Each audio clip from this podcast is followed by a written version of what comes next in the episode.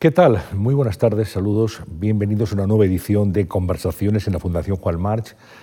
Vamos a conversar hoy, vamos a hablar durante los próximos minutos con un escritor a quien seguramente todos ustedes conocen y muchos de ustedes habrán leído, porque él ha publicado más de 70 libros, 77 por ser más exactos, entre novelas, ensayos, libros, ensayos históricos también, viajes, libros infantiles y juveniles, relatos y más de 30 novelas. Entre todas esas novelas destaca una saga de dos personajes muy conocidos, muy queridos y muy seguidos también, que son Bevilacqua y Chamorro. Son los hijos literarios de Lorenzo Silva, que hoy nos acompaña en la Fundación.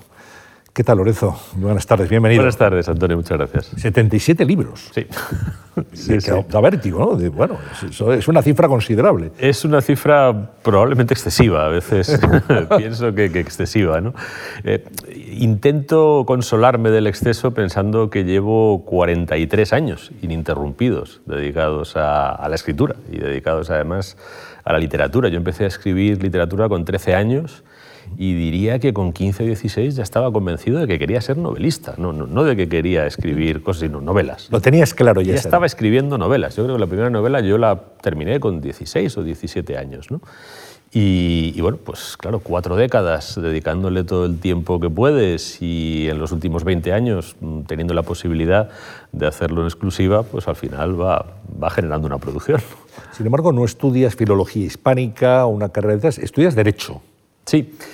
Bueno, eh, ¿También por vocación o porque No, no, no. no. Mi vocación, eh, con 16, 17 años, de verdad que mm, tenía claro que yo quería ser escritor. No, no, no, no pensé, te podrás dedicar profesionalmente a la literatura.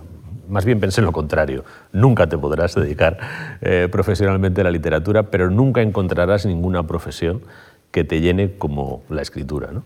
Y cuando hice esa constatación, ¿no? Eh, pensé, bueno, mm, como parece que mi profesión es esta, y es muy improbable que esta profesión me dé nunca de comer, tendré que buscarme algo que me dé de comer. Y empecé a pensar qué hacer. Y la verdad es que, bueno, mi, mi ficha de la universidad, eh, donde ponías las opciones, eh, era muy rara, porque lo primero era derecho, lo segundo era matemáticas, lo tercero es decir, realmente no tenía una vocación clara al margen de la literatura. Y me planteé varias cosas que me gustaban, me gustaban las letras, me gustaban las ciencias, y pensando que, que pudieran darme una salida profesional. Y finalmente opté por el derecho. Opté por el derecho porque me parecía que, bueno, que podía darme un abanico profesional bastante amplio, y también yo creo que me inclinó hacia el derecho eh, que fuera una disciplina en la que el lenguaje el lenguaje jurídico, pero también el lenguaje de las leyes y también el lenguaje en general, eh, tenía un peso importante. Y el otro argumento a favor fue que no tenía nada que ver ni con la literatura, ni con la historia, ni con el pensamiento, que eran cuestiones que a mí me interesaban, pero que no quería mm, abordar profesionalmente quería tener la libertad de seguir leyendo, ya fuera historia, literatura o filosofía, desde la condición de profano, ¿no? sin convertirlo en mi profesión, sin convertirlo en una obligación académica, que ese fuera un espacio de, mi libertad. Algunos amigos me criticaron mucho, ¿no? porque yo escribía desde joven, ellos también, y eh, todos eligieron filología, filosofía. Me decían, eres un traidor, te vas a estudiar derecho, te has vendido a, bueno, pues ya sabes, ¿no? al, al, mundo, al mundo vil. ¿no? Y digo, no, yo, es que tengo que intentar ganarme la vida de alguna manera, porque no, no, no creo que, que, esto de la literatura nos, nos, vaya a servir nunca para comer. ¿no? Y me voy a buscar algo que, que me permita ganarme la vida y me abra un horizonte. Y la verdad es que con la perspectiva del tiempo estoy muy contento de esa decisión que tomé, porque la abogacía, que nunca fue para mí una profesión vocacional, el derecho en general y luego la abogacía que ejercí, sin embargo, me han, tanto el derecho como la abogacía, me han abierto ventanas a la realidad por las que he comprendido, creo que mejor, el mundo en el que vivo que si no hubiera tenido esa vertiente profesional. ¿no? También tuve la suerte de ejercer la abogacía, de ejercerla en, buenos sitios, en buenos despachos, en compañías grandes, en contacto con muchas cuestiones muy interesantes, desde las finanzas hasta la energía. Eh, también tuve la oportunidad de, trabajar eh, en el ámbito internacional con eh, profesionales de otros países, de otras culturas, y realmente eso me ha aportado mucho como ser humano y también mucho como escritor. Tú fuiste un, Arturo, como se dice en la, auditoría, ¿no? Se decía, la extinta, la extinta Arthur Andersen. Arthur Andersen ya no existe como tal. No existe. Pero bueno, ahí estuviste como consultor, estuviste dedicado a temas de asesoría fiscal. Yo entré como editor de cuentas, que es uno de los oficios más duros del mundo, desde luego el más duro que yo he tenido. Para leer balances, para comprobar. Bueno, lo, peor no es, no es la aridez de la materia, ¿no? porque la contabilidad a mí no me disgusta y, bueno, es una invención que me parece muy curiosa ¿no? intelectualmente, la, la, partida doble y todo esto. ¿no? El problema es que el auditor va a los lugares, a las empresas, a, a otros sitios, ¿no? pide las cuentas que han hecho otros y tiene que sacarles las faltas lo que es muy desagradable. Nadie te recibe bien, nadie, nadie, a nadie le agrada que le sometan a escrutinio. ¿no? Y si en algún momento encuentras algo que, que no, no, necesariamente es un error, o no necesariamente es que la persona lo haga peor, sino que a lo mejor aplica criterios eh, que por la razón que sea no son válidos ¿no? O, o, tú no puedes validar, ¿no? Eh, genera situaciones muy tensas y muy, muy desagradables realmente. ¿no?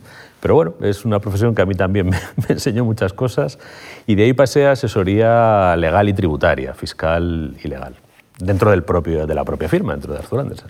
Me imagino que todo eso, Lorenzo, claro, el derecho, eh, la contabilidad, eh, la asesoría fiscal y tributaria, que requiere pues, muchos conocimientos y aplicarlos de una manera muy determinada y muy exacta, te ha aportado rigor, quizá a la hora de construir una novela, de, planificar una trama. Es decir, todo eso me imagino que, que está ahí mm. también te sirve, ¿no? Para, bueno, yo creo que, que en, en, general... la carpintería literaria. Sí, en general la formación jurídica, la formación jurídica y la formación de corte mm, económico, eh, financiero, eh, cuantitativo, ¿no? incluso la formación en matemáticas, que yo hice bachillerato de ciencias, hasta yo estuve estudiando matemáticas y física y química y biología. ¿no? Eh, creo que todos, todos esos, todas esas disciplinas te ayudan a ordenar la cabeza y a estructurar las realidades. ¿no? Eso es algo que, que indudablemente está ahí y que te aportan. Y a mí otra cosa que me aportó eh, entrar muy joven en una firma profesional, multinacional, muy exigente, porque realmente eh, la carrera, y te lo decían nada más entrar, ¿no? la carrera profesional en Arthur Andersen, como en tantas compañías de, del estilo, ¿no? se basaba en que tú cada año o ascendías o te echaban. Esa era la, esa era la dicotomía. Y la única manera de ascender era asumir labores que cuando a ti te las ponían en las manos, tú decías, yo no estoy preparado para esto. Esto me supera absolutamente. Yo con 23 años, dos meses de experiencia, me dejaron por primera vez solo eh, para llevar yo una auditoría en un cliente donde había personas que me doblaban la edad y decías, esto es un suicidio.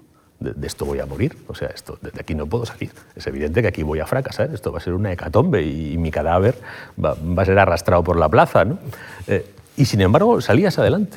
Es decir, que a mí también me enseñó que uno tiene unas capacidades y tiene una, mm, no sé, una posibilidad de sobreponerse a las dificultades mucho mayor de la que crees a priori. Y eso me ha servido en el ámbito de una profesión como es la, la literaria, ¿no? o la escritura, o la creación en general, que está sometida a enormes dificultades, porque eh, la creación de entrada eh, tiene un problema gravísimo, que es que tú mm, construyes tus proyectos, tomas tus decisiones y las tomas en el vacío, sin ninguna referencia, sin saber si eso te conduce eh, al éxito, al fracaso o, al ridículo. Y, es un momento muy difícil. ¿no?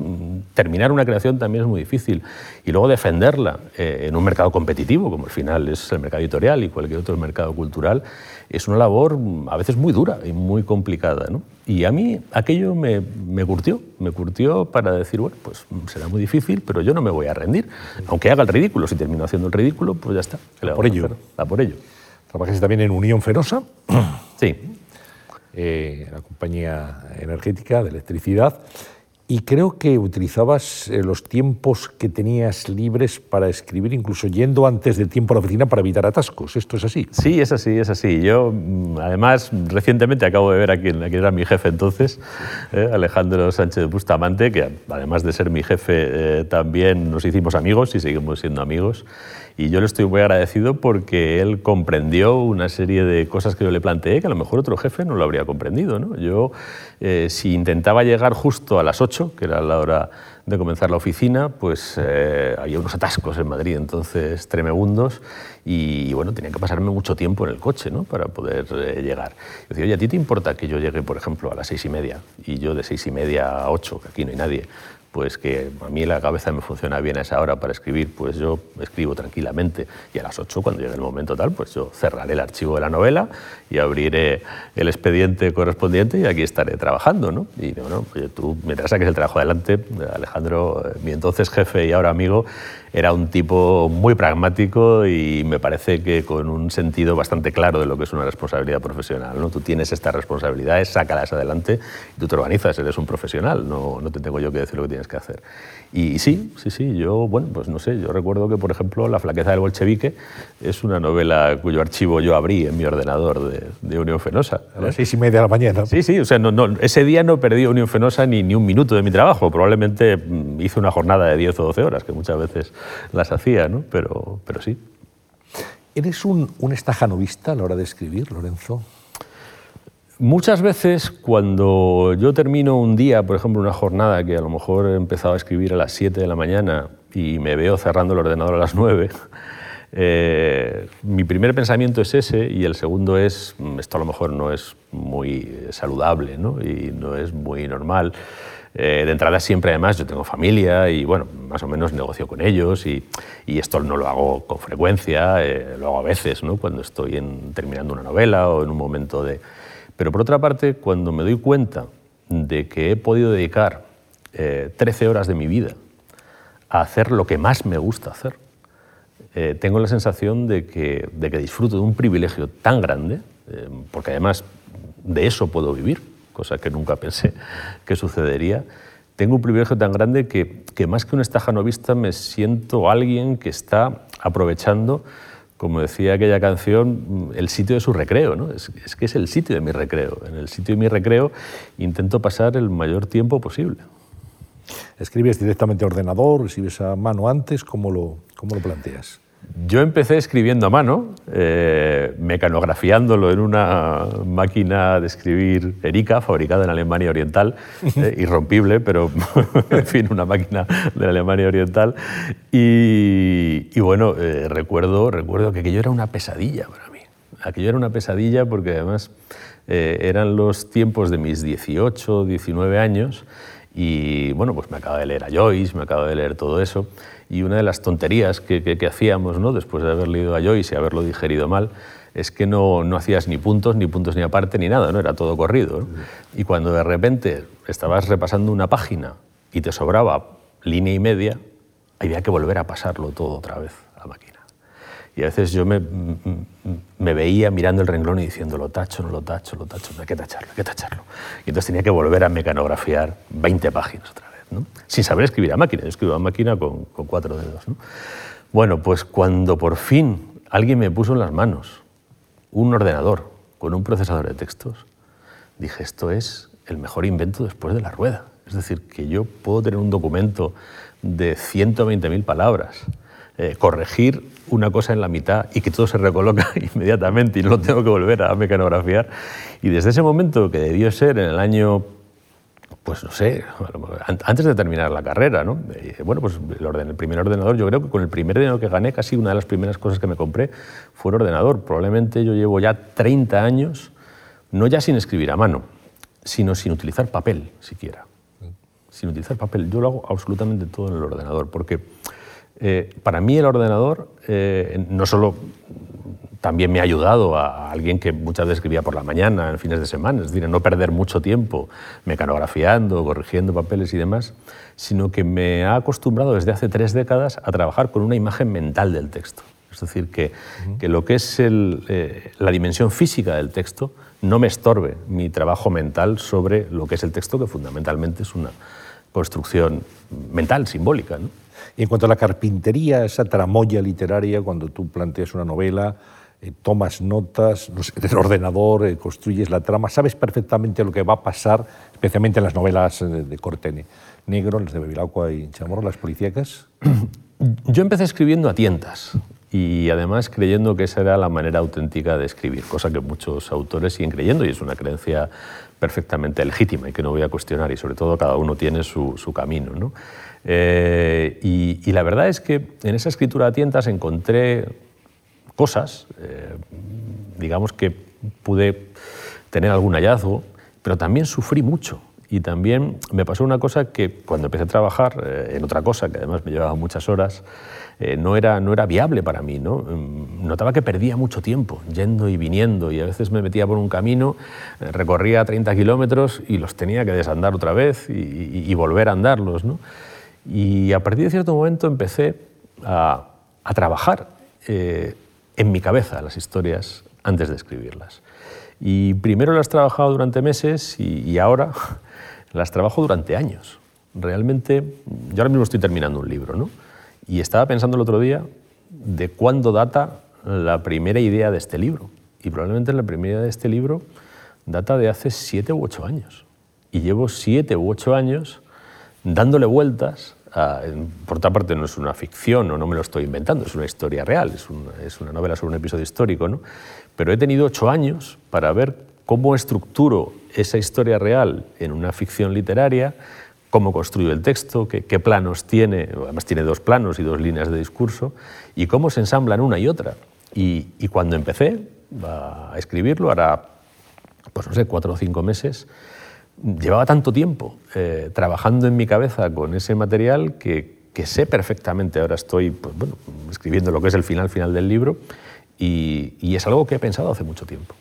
Y bueno, eso no excluye, hay, quien dice, bueno, esto es como una especie de, programación robotizada ¿no? de lo que vas a escribir y, excluye el descubrimiento. No, no, yo es que llevo ocho años descubriendo y lo que he ido descubriendo lo he ido plasmando en mi imagen mental del libro hasta tener esa imagen mental en mi cabeza y ahora lo estoy escribiendo. Y, en la escritura siempre también hay hallazgos y descubrimientos, ¿no?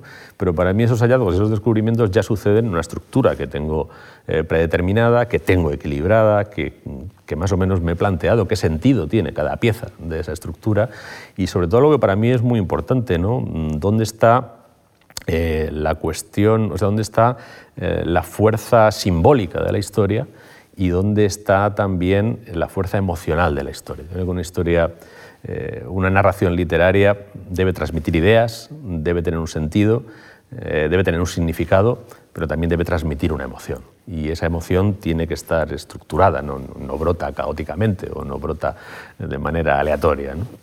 Sin embargo, hay, hay libros, Lorenzo, que salen sobre la marcha, en, en, situaciones muy excepcionales. Estoy pensando en Diario de la Alarma, por ejemplo. Sí. Ese diario, los 50 primeros días del confinamiento, ahí no hay estructuras previas, sino que tienes que escribir lo que sientes cada día, en cada momento. Me parece una experiencia literaria muy interesante, muy impactante también. ¿Cuándo piensas, eh, esto hay que escribirlo, lo tengo que, sacar? Pues eh, yo diría que empecé el propio, creo que fue un domingo, ¿no? cuando se anunció eh, el estado de alarma. al día siguiente, porque realmente el, el, diario está escrito siempre al día siguiente, digamos que cada día escribía al día anterior. ¿no? para tener un periodo más o menos cerrado en mi cabeza. Y, y en ese momento pensé, dije, bueno, vamos a estar aquí dos meses. Porque yo pensé, vamos a estar dos meses. No 15 días como pensábamos casi todos. vamos a estar dos. Estaba para largo. Vamos a estar aquí dos meses de bellón, vamos, y nos los vamos a comer día por día y semana por semana, ¿no?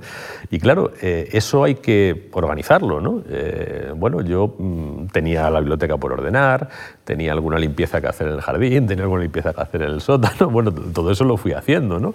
Pero digo, me va a faltar algo y, y pensé, pues está bien todas las mañanas hacer un ejercicio de escritura que sea también un ejercicio de, reflexión y un poco de, indagación sobre tus propias emociones.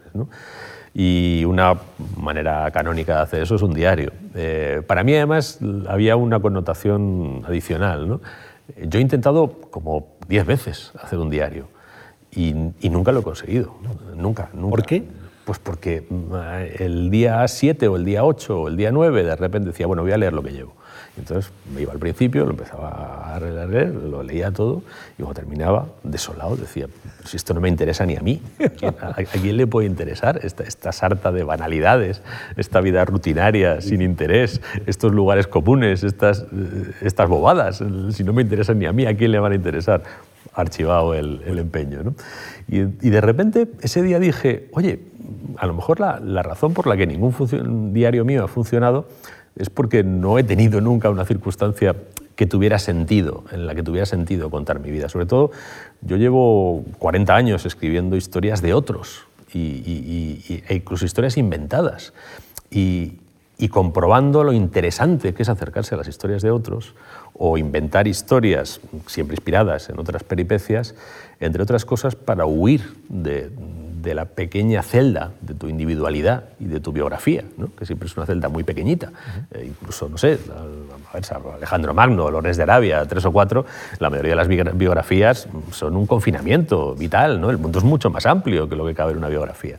Entonces digo, bueno, aquí se me, de repente mi biografía y, y mis días contienen algo que no es tan pequeño como lo que eh, han contenido normalmente, que además abarca a toda la humanidad, y aunque yo estoy aquí encerrado y tengo una mirilla muy pequeñita, pues algo puedo ver. Y sobre todo, yo estaba encerrado, pero tenía mm, varios buenos amigos en la calle.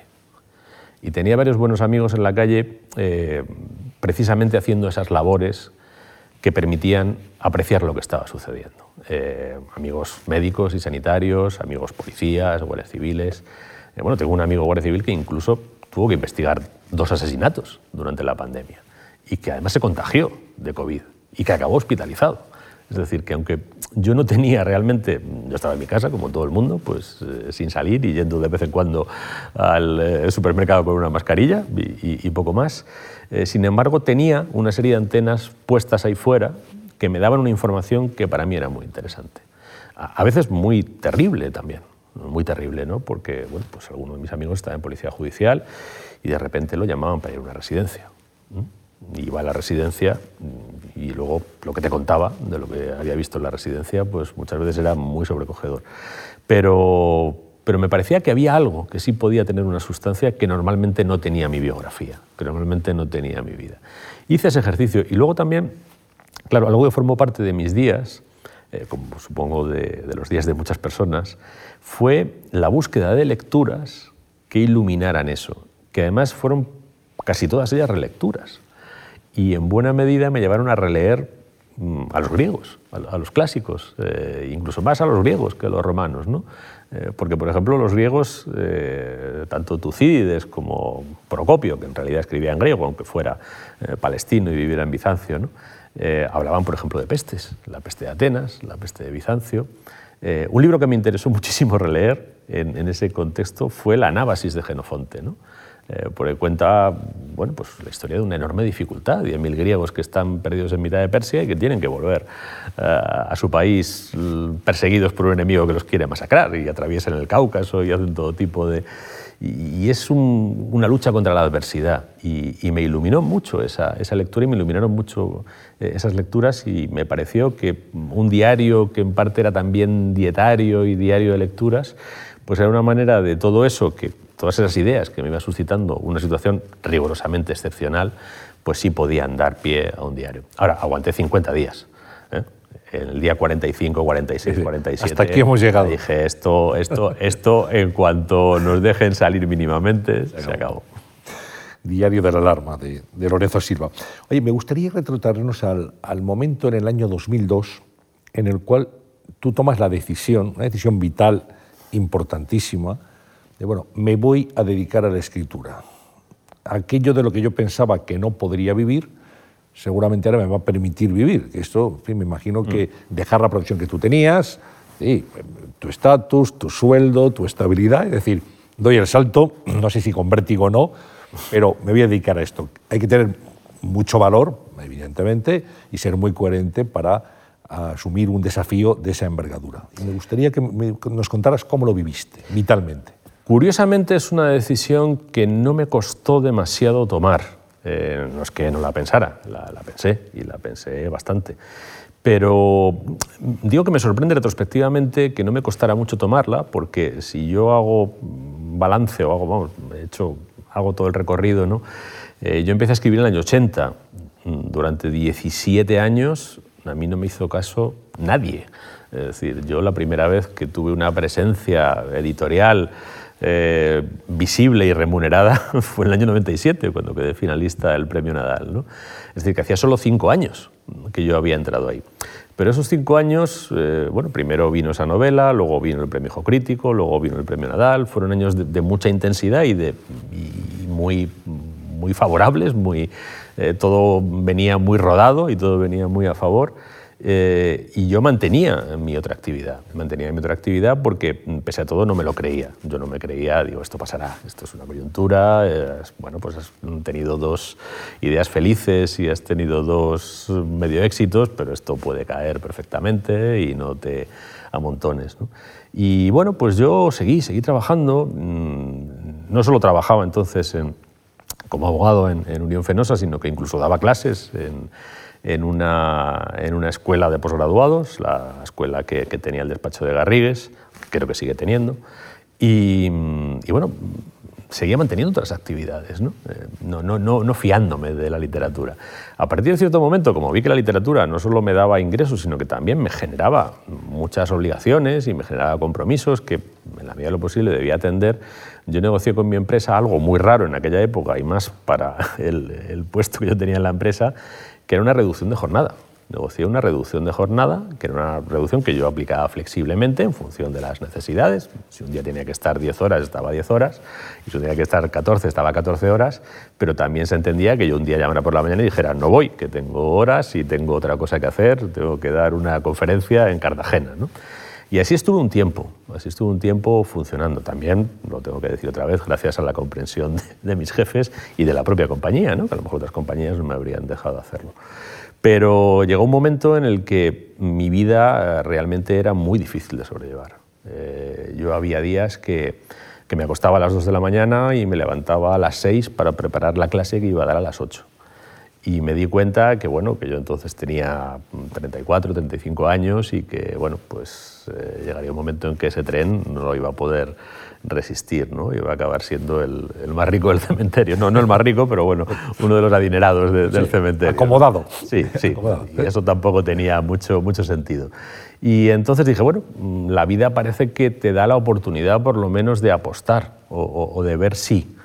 Y creo que tienes el deber de hacerlo. ¿no? Y, me costó tomarlo, lo que más me costó tomar la decisión es que la abogacía, sin ser para mí una profesión vocacional, era satisfactoria. Donde yo trabajaba, como yo trabajaba, lo que yo hacía, realmente era estimulante, era interesante, me, me abría, me permitió viajar por el mundo bueno, pues realmente mm, era algo que tenía un valor y, tenía que renunciar a ello. Era bueno, pues un capital vital que tenía, pues era decir, bueno, esto no, ¿no?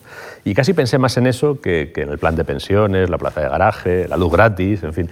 Eh, eso, eso tampoco me pesó tanto, fíjate. Dije, bueno, esto lo has tenido durante unos años, pero mm, tampoco la vida es esto, ¿no? Eh, si eres capaz de tener unos rendimientos por otro lado, pues esto se puede compensar. Pero en todo caso, fíjate, yo me fui en el año 2002 eh, con una excedencia de paternidad.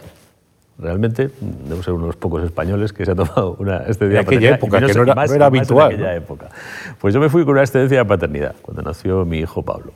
Y realmente fue una decisión que, que, digo, bueno, durante este año podrás hacer dos cosas, y las dos están bien. Una, volcarte en el trabajo eh, como escritor y ver qué viabilidad económica tiene esto. Y si no tiene viabilidad económica, pues hombre, tienes dos hijos, tampoco puedes hacer el tonto. ¿no? Y por otra parte, pues este año mm, eh, tienes la posibilidad de estar más con tu hijo. Es decir, yo no, es que lo cuidara yo directamente, tenía una persona que me ayudaba, pero yo estaba en casa todo el día. Todo el día. Y, digamos que, bueno, si mi hijo tenía un problema, estaba malo, tenía fiebre, lo que fuera, ¿no? pues, pues yo lo podía atender. ¿no? Y, eso fue muy bueno, fue muy bueno para él, fue muy bueno para mí, fue muy bueno para la relación entre él y yo y fue muy bueno en todos los sentidos. Lo recomiendo a cualquier padre, por cierto, si hay cualquier padre que nos está escuchando o futuro padre y tiene una posibilidad de tomarse una excedencia de paternidad sin que le despidan, le recomiendo encarecidísimamente que lo haga, porque es una experiencia eh, satisfactoria de todas, todas. ¿no? Y a mí me permitió ver, eh, aparte de, acceder a esa experiencia, ¿no? de, tener una relación más directa con mi hijo en sus primeros meses de vida y no hacer pues como era mi vida hasta ese momento, de un profesional que casi no veía a sus hijos, pues aparte de eso me permitió ver que, que parecía que la literatura podía ser viable económicamente. Y bueno, pues no he vuelto nunca de esa excedencia de paternidad. Mi hijo tiene 19 años y, yo no he regresado jamás. Una larga excedencia en este No, ya no es excedencia, solo te dan un año, ¿no? A, a partir del año ya, estás, estás a la intemperie. Bueno, desde, desde el año 2003 con, un, cierto un cierto seguro, digamos. ¿no? Bueno, por lo menos para, para, que el experimento, para que el experimento no fuera temerario, ¿no? para que el experimento no fuera una insensatez o una imprudencia. Oye, entramos enseguida en tu carrera literaria, en los, eh, libros, pero me gustaría detenernos antes en Getafe. Getafe y Lorenzo Silva, que forman una unidad, la trilogía Getafe, que me parece que es muy interesante que nos la comentes. El Festival Getafe Negro, que tú organizas, no, sé por qué edición va ya, pero... Este año haremos la 14, 14 sí, más de 10 años, 14 años ya. Y bueno, un poco tu relación con, con Getafe, cómo ha sido y cómo te ha, inspirado literariamente para la trilogía, por ejemplo. Es curioso porque mm, yo nací en Carabanchel. Eh, nací en Carabanchel porque nací en un hospital militar y el hospital, mi padre es militar y el hospital pues era algo mezulla y nací en Carabanchel. Pero en ese momento mi familia vivía en Getafe, con lo que mis primeros cuatro años de vida fueron en Getafe. Luego me trasladé a Madrid. Durante bastante tiempo viví en Madrid. Y a los 18 años, 18, 19, volví a Getafe otra vez volvió mi familia y yo volví con ellos. Y cuando llegó el momento de independizarme, pues mm, yo estaba hecho a Getafe y eh, trabajaba aquí, trabajaba en Madrid, y trabajaba además eh, al lado de la Plaza de Castilla, pero estaba hecho a los transportes y bueno, ya eh, en aquel momento pues venía el tren de cercanías, luego ya cuando tuve plaza de garaje pues digo, bueno, se podrá arreglar, ¿no? Y se pudo arreglar. Para mí la distancia no era problema y yo estaba habituado a esa ciudad. Es una ciudad de 200.000 habitantes, muy cómoda, muy, muy al alcance de la mano de muchas cosas, muy, muy cerca de Madrid, porque es que realmente es como si estuvieras en, en Madrid. Pero tiene algo peculiar, tiene, algo, tiene muchas cosas peculiares. Eh, Getafe eh, pues es casi tan antigua como el propio Madrid. Es decir, eh, igual que Mairit es un nombre árabe, Getafe también es un nombre árabe. ¿no? y era bueno, pues un poco la, primera ciudad que había en el camino de Madrid a Toledo. Eh, estaban eh, Getafe, Illescas y Toledo, que son un poco como los, eran los dos pueblos grandes que están desde siempre, muy antiguos, entre Madrid y Toledo, el reino musulmán de Toledo, en el reino visigótico de, Toledo, Madrid no existía, pero bueno, en el reino musulmán sí existía ese camino. Y digamos que esa ciudad, que tiene mucha antigüedad, que, tiene, bueno, que siempre ha tenido un cierto carácter, tiene la base aérea, tiene, fue siempre cabeza de partido judicial, que eso en el siglo XVI en España pesaba mucho. Eh, eso, por ejemplo, permite que tengamos una cárcel, una cárcel del Partido Judicial. Cada partido judicial tenía su cárcel, que hoy es biblioteca, por cierto, la, cárcel del Partido Judicial. Y es un lugar donde yo siempre me he sentido bien. Y no solo me he sentido bien, sino que he sentido que había un buen lugar para mis hijos. Eh, yo ahora tengo, por ejemplo, una niña pequeña de 8 años y, y, el colegio al que la puedo llevar en Getafe, que está al otro lado de la calle, pues es un colegio eh, donde ella está muy bien, donde realmente todo es muy, muy agradable para, para mi familia.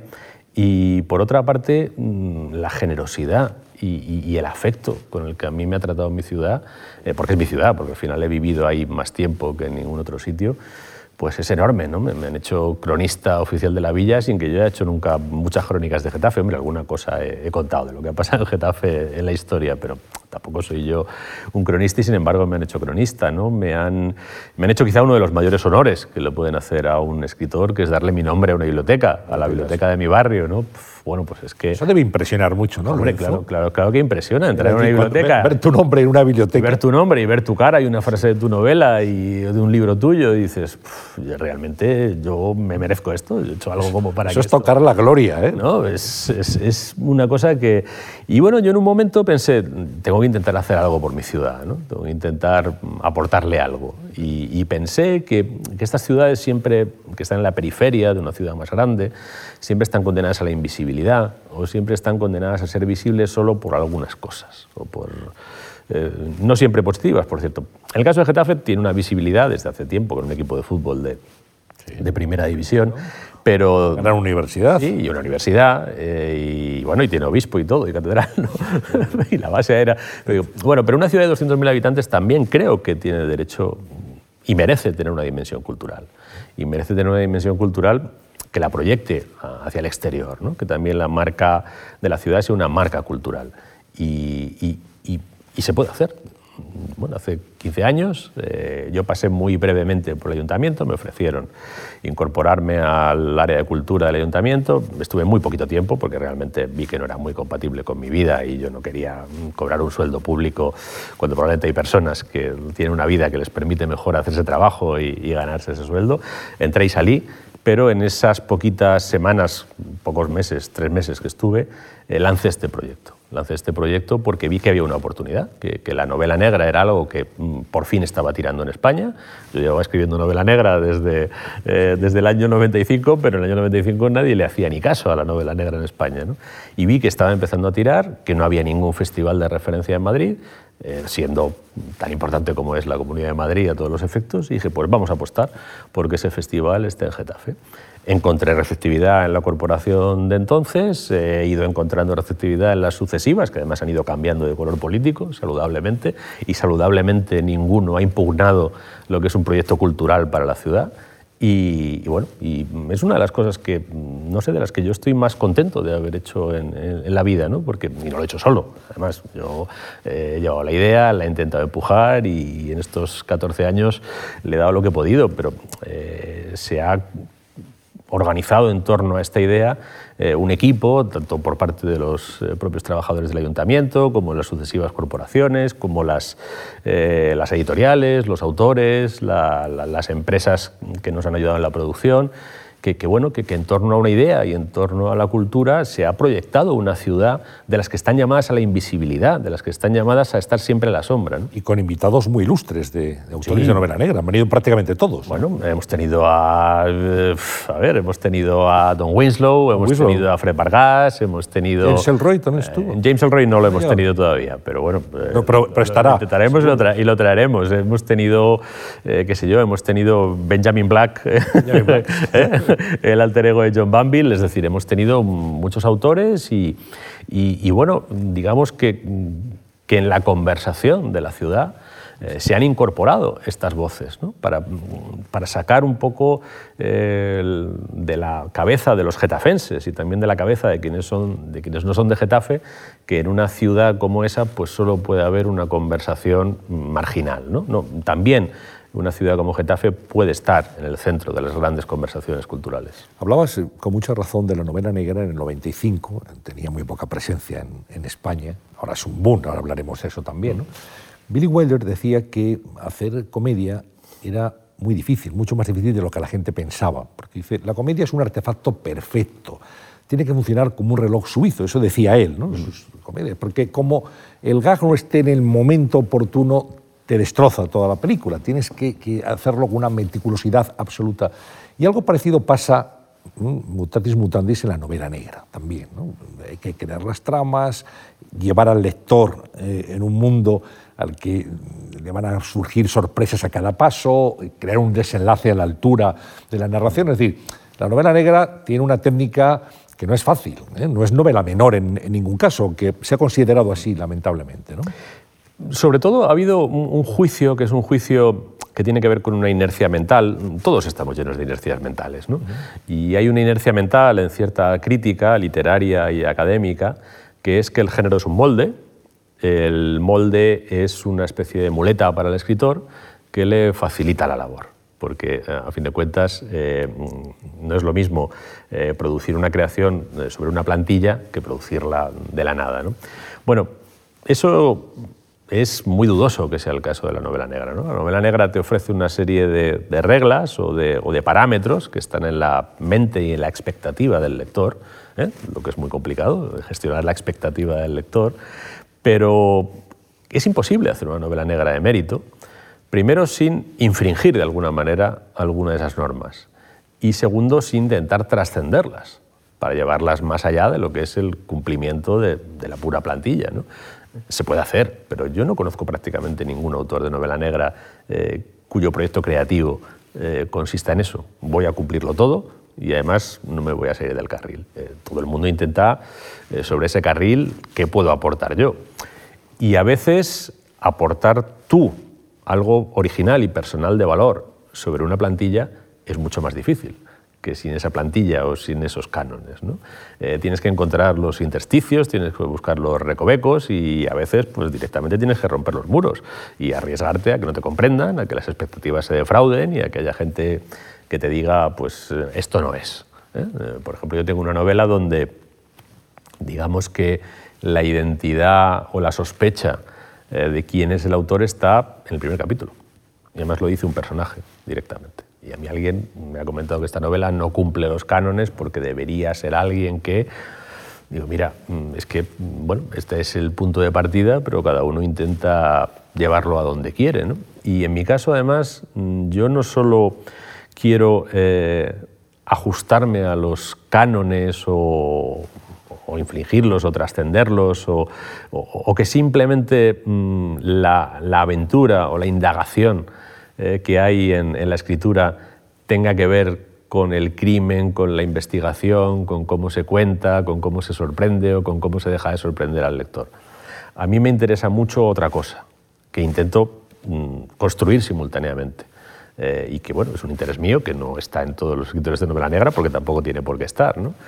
que es que a mí me interesa mucho que tanto la conducta criminal como la conducta del antagonista del criminal, que es el investigador. En mi caso, además, son dos eh, policías, dos eh, agentes de policía judicial que trabajan para el Estado y para la Administración de Justicia, que tanto eh, la conducta del criminal como la conducta de los investigadores obedezca a las razones reales, en mi caso son investigadores de homicidios, por las que las personas entre nosotros toman la decisión de matar a otra persona, y, por otra parte, obedezcan a las razones reales por las que alguien se dedica a investigar homicidios y a las expectativas y a, los, y a las metas reales que tienen esas personas.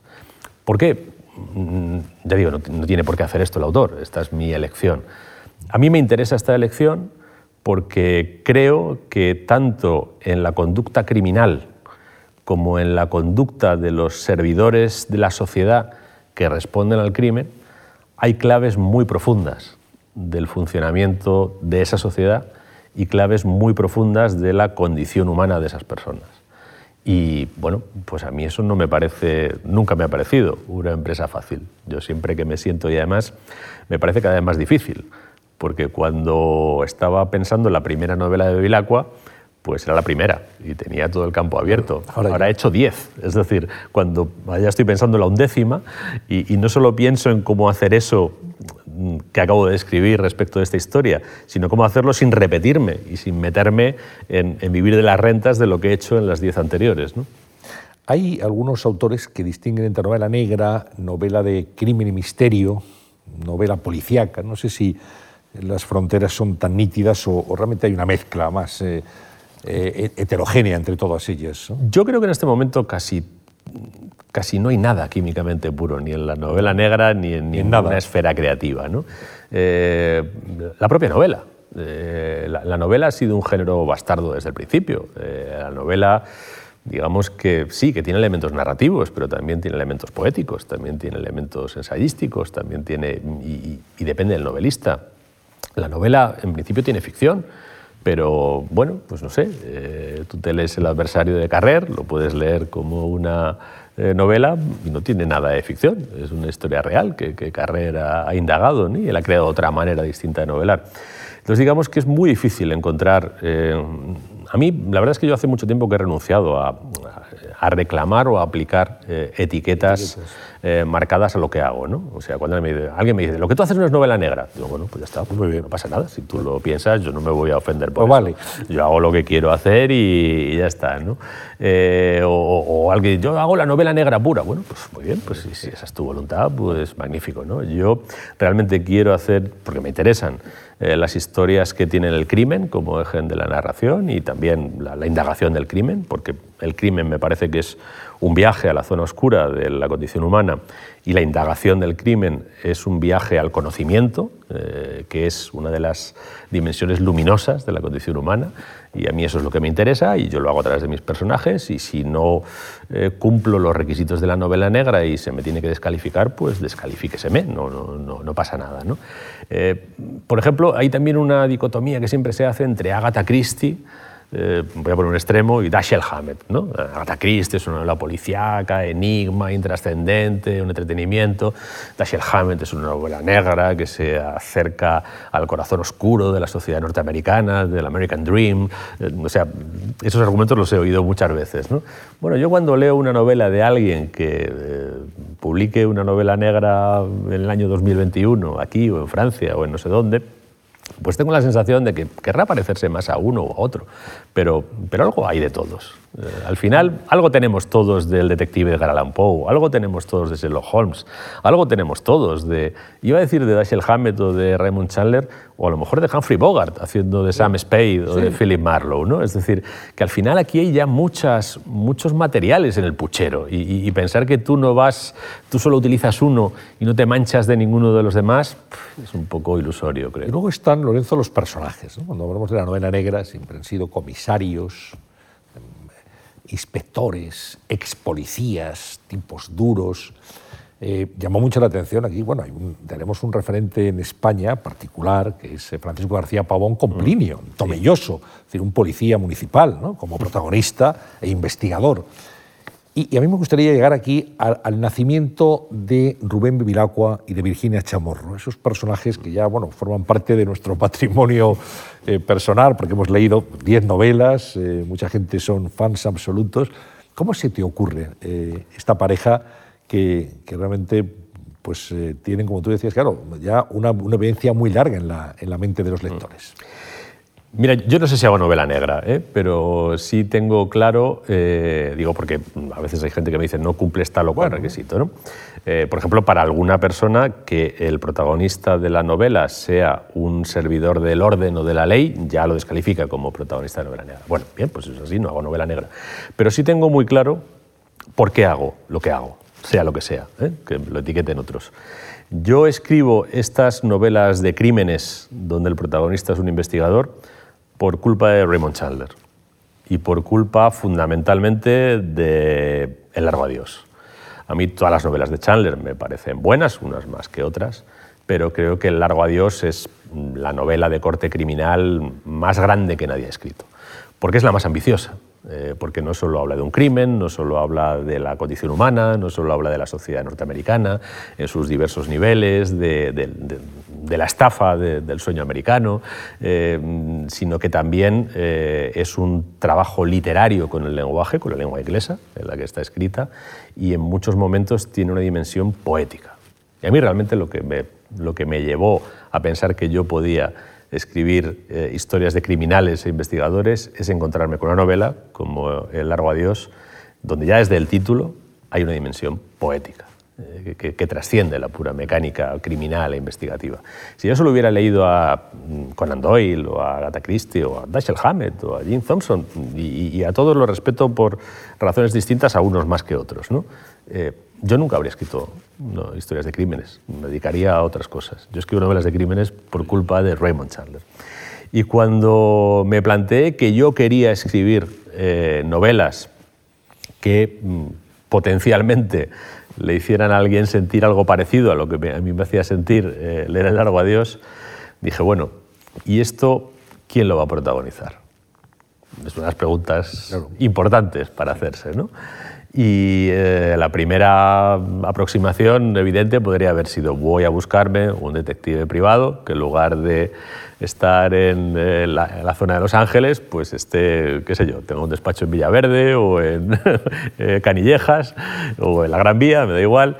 Y claro, empecé a ver que, aquello hacía aguas por, por muchos lugares. ¿no?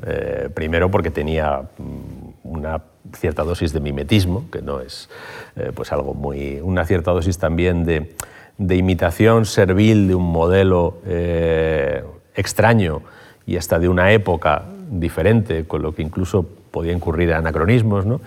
Y me dije, bueno, vamos a ver, mente abierta, mente amplia, vamos a darle vueltas a todo lo que pueda ser. Y, no lo tenía muy claro, de verdad que no lo tenía muy claro. No, no, no sabía, no sabía por dónde tirar. No, no, me pensaba, pensaba de todo, un periodista, un juez, un, yo qué sé, hacía todo tipo de, combinatorias. ¿no?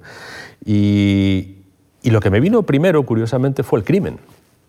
El primer crimen. Eh, lo que tuve claro antes de nada fue el crimen.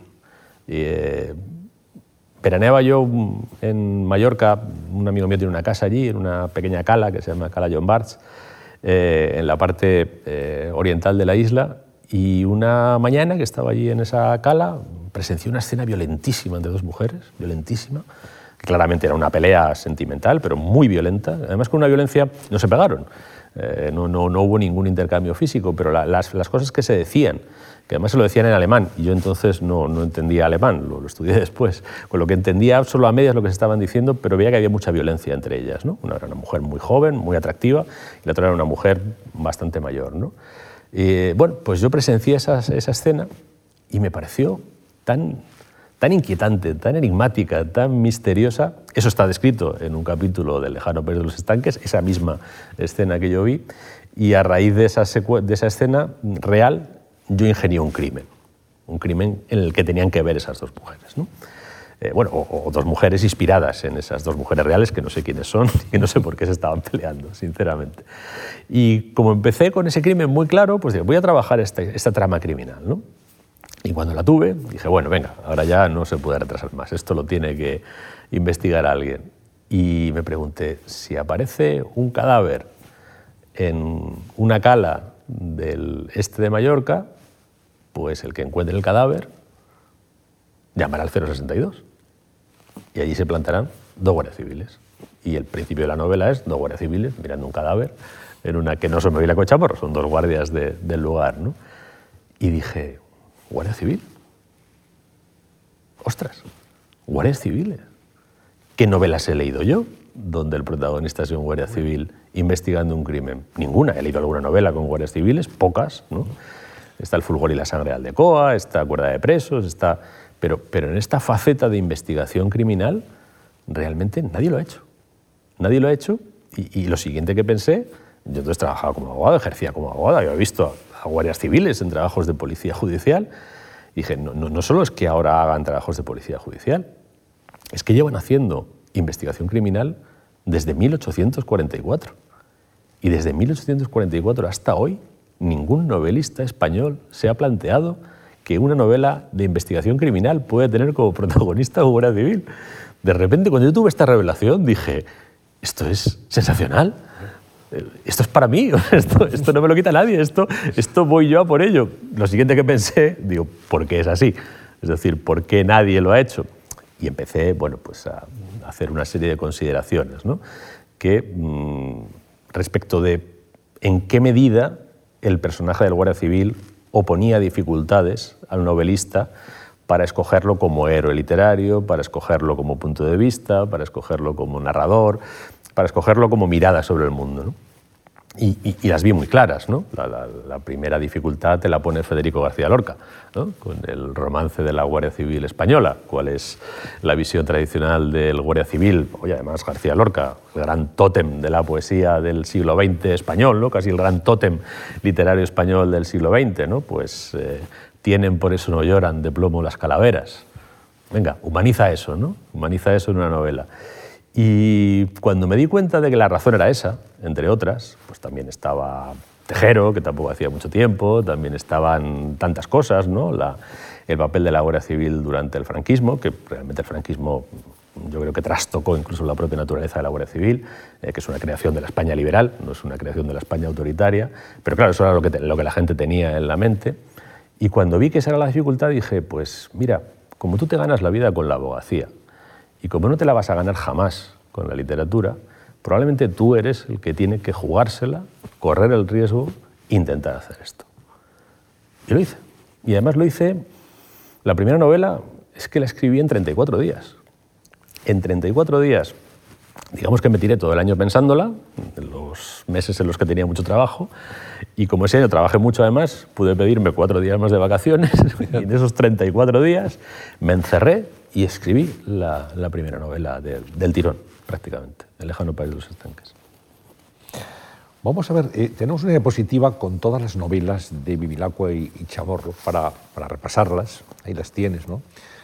Eh, bueno, cada una en un momento determinado de, tu vida literaria, algunas premiadas eh, que te han supuesto reconocimiento, que han sido un mm. trampolín. Bueno, ahora cuando ves todo esto así, en todas las portadas, ¿qué, qué es lo que piensas, Lorenzo? Pues mira, mm, pienso en, no sé, a lo mejor te va a sorprender lo que voy a decir, pero pienso en la, en la felicidad que a mí me ha traído eh, todo el trabajo, los cientos, los, miles de horas de trabajo que hay detrás de todo esto, porque he tenido a lo largo de estos 22 años, desde 23 casi, desde que salió la primera, muchas veces la sensación que me han dado otras personas, que es a quienes les tengo que agradecer todo, fundamentalmente, que hayan aceptado esa complicidad, que de repente se me han acercado y me han dicho, oye, yo estaba en un momento muy malo de mi vida, 15 eh, días hospitalizado, pasándolo muy mal, y tus novelas me dieron la vida. O yo lo he pasado muy mal porque, en fin, mil, mil avatares que te cuenta la gente de adversidades en su vida, y yo llegaba a mi casa por la noche y me ponía a leer esto y esto me devolvía la paz, la tranquilidad, la alegría. ¿no? Yo creo que a veces eh, intentamos buscarle a la literatura, a la creación, a lo que hacemos, otros valores y nos olvidamos de que realmente la misión principal que tenemos en, la vida es encontrar la mayor cantidad posible de, alegría para nosotros y para los nuestros y ser capaces de darles a otros la mayor cantidad posible de alegría. Voy a la primera, el lejano país de los estanques, tú hablabas de ella, esa revelación, esa epifanía en una cala de, Mallorca. Pero yo fíjate, la segunda, alquimista impaciente, fue tu consagración. Sí, sí, sí. Y, ¿sabes lo que pasa? Cuando veo esta cubierta, además, que tiene ahí de fondo las torres de refrigeración de una central nuclear, porque la, víctima del caso, que es quien estaría representado, es un ingeniero en una central nuclear, eh, me doy cuenta de dos cosas, que esta novela, que está escrita en el año 99 y publicada en el año 2000, eh, tiene mm, una actualidad de la que me congratulo, porque, eh, entre otras cosas, yo en ese momento trabajaba en una empresa energética y me di cuenta de hasta qué punto la energía condiciona eh, la economía, la sociedad, la política, bueno, muchas de las cosas que pasan en el mundo en el que vivimos tienen que ver con, con la energía. ¿no? Y haber hecho esa apuesta por, bueno, a través de una novela policíaca, donde uno de los personajes está en ese ámbito, ¿no? Eh, por, por, por, poner el foco en la energía, ¿no? y además la energía nuclear que tiene algo muy interesante. La energía nuclear es que realmente se parece mucho a la alquimia. ¿no? Eh, tú en una central nuclear como esa, ¿no? Que inspira ese dibujo, pues, pues, metes uranio y sacas otra cosa, ¿no? realmente se, se transmuta. ¿no? Eh, bueno, pues eso me congratulo. Hay una cosa de la que no me congratulo. Yo escribí esta novela hace 21 años hablando de una serie de prácticas ¿eh? que tenían que ver con, bueno, pues con jugadores de ventaja en nuestra sociedad, por decirlo de una manera suave. Y dije, bueno, esto, esto en algún momento dejará de existir, ¿no? Y, y bueno, pues 22 eh, años después, lamentablemente los jugadores de ventaja siguen entre nosotros. Sí es verdad que ha habido algunos escarmientos, ¿eh? algunos escarmientos que honradamente yo entonces no, no sabía mucho si se producirían, pero sí, eso no va a hablar sobre la corrupción empresarial vinculada a la corrupción política, ¿no? porque muchas veces van de la mano. Fue premio Nadal. Fue premio Nadal, sí. El impaciente ya había sido finalista del Nadal sí, anteriormente. Con, eh, la flaqueza del bolchevique. La flaqueza del bolchevique. O sea, que fue finalista y a la segunda ganaste el premio, luego ganaste el Planeta, hmm. la marca de Meridiano, años más tarde. que tienes los grandes premios de literatura española. Bueno, eh, tengo algunos premios de los importantes. y... Planeta, el doblete. Sí, sí, sí. Bueno, y, no tiene muchos autores. Y otro premio al que yo le tengo mucho cariño, que fue con Lejano País de los Estanques, precisamente, que es el premio Ojo Crítico. Ojo Crítico, de Radio Nacional. De Radio Nacional, que es un premio a, bueno, pues no sé, recientemente lo ha ganado Irene Vallejo, ¿no? Es decir, es un premio que apuesta por escritores todavía relativamente jóvenes. Yo todavía era relativamente joven entonces, y que es un premio que tiene mucho de apuesta, ¿no? pero es un premio que realmente... Y, que me dieran ese premio por una novela policíaca, pues realmente el año 98, en el año 98 la novela policíaca no tenía ninguna consideración académica en España y que un premio literario de prestigio del programa cultural de Radio Nacional apostara por una novela policíaca para mí realmente fue muy, muy importante. Pero siempre que te dan un premio piensas, eh, y sobre todo yo ahora lo pienso porque he sido jurado de muchos premios y he visto cómo se decide un premio. ¿eh? Y, te das cuenta de que, bueno, mm, siempre hay un elemento de, azar de azar, de, que las personas que estén allí eh, sintonicen con lo que tú haces y no tengan ninguna razón para no sintonizar, porque a veces mm, se producen afinidades que son digamos entre comillas, caprichosas y también a veces se producen repulsiones que tienen una componente personal, ¿no? Y que, bueno, pues si de repente, yo qué sé, imagínate que el Lejano Pérez de los Estanques, en lugar de haber caído en el jurado que cayó, que no sé, por cierto, quién lo compuso, yo alguna vez he sido jurado del premio Crítico y sé cómo se monta, pero no, sé, no recuerdo ese año, creo que estaba, alguna persona que estaba, sí sé quién es, pero bueno, pero en lugar de estar esas personas, pues imagínate que hubiera estado, qué sé yo, alguien al que de niño un guardia civil le hubiera pegado un guantazo en su pueblo, pues o tres. habría tenido un, prejuicio. Pues seguramente no lo habría, no lo habría ganado. De la novela.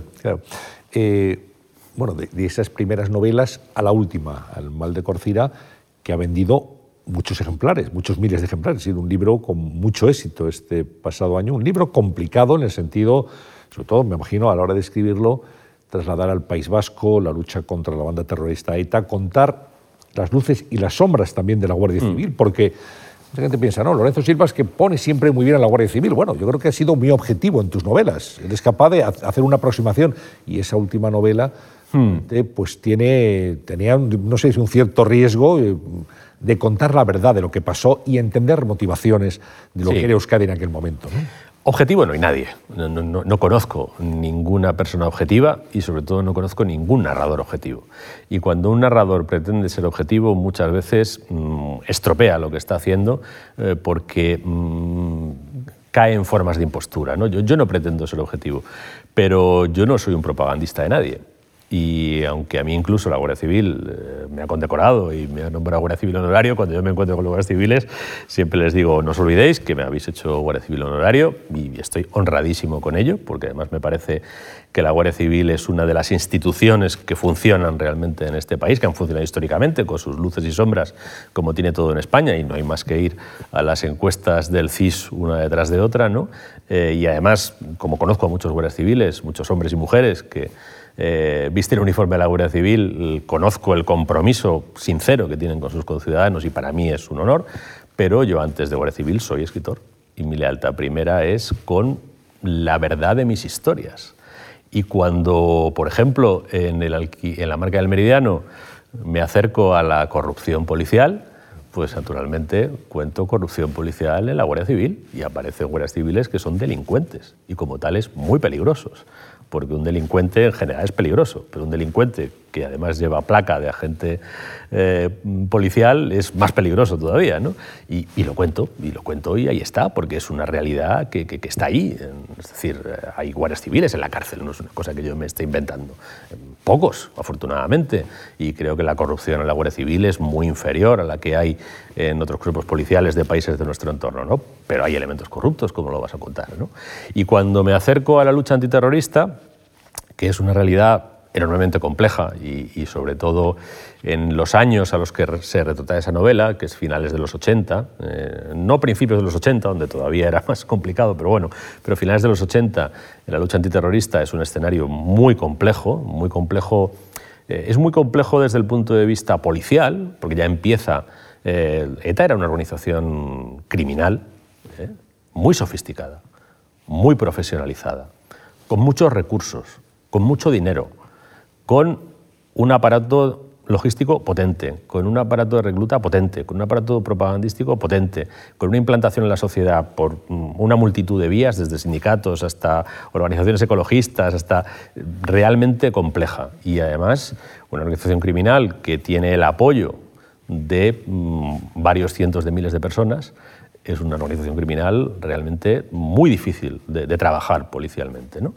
Eh, pero además, eh, claro, eh, el terrorismo por su propia dimensión y por su propia dinámica, el terrorismo lo que pretende es amedrentar a la población. El terrorismo por cada persona a la que mata procura amedrentar a 100.000 o 200.000 y, y están más en las amedrentadas que en la asesinada su operación. ¿no?